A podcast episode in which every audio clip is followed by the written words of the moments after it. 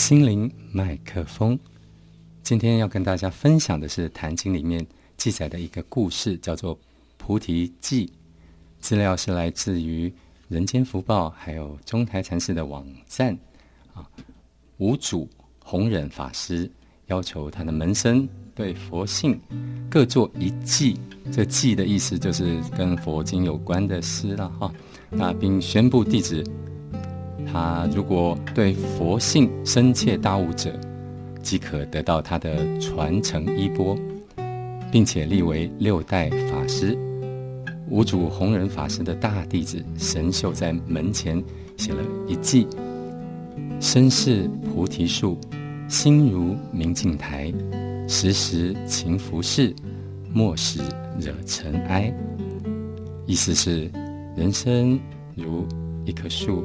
能自我的觉悟的树，人心好比一面清明光亮的镜台，时时刻刻不忘勤加服饰，莫让身心沾染世俗的尘埃。五祖看过后，召集门人对墙下的这个祭焚香礼敬，并说：“依此记修，免堕悟道。”就是照这样的记来修行的话，就不会堕落进到啊不好的道路。大家无不对神秀的记频频称颂。但是等到半夜三更，五祖法师私下唤来神秀，指出他这首记呢未见本性，直到门外未入门内。希望神秀再做一记，如果入门，便将交付衣钵。不过神秀终未能够再做出一个更好的记来。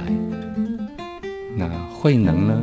他本来不识字，请了别人帮忙读神秀的那个无相记后，他就道出：“菩提本无树，明镜亦非台。”本来无一物，何处惹尘埃？意思是说，菩提树是空的，明镜台也是空的，身与心俱是空的，本来就无一物，那怎么会惹得尘埃呢？五祖弘忍法师最后还是将衣钵传承给慧能大师。这两首偈在。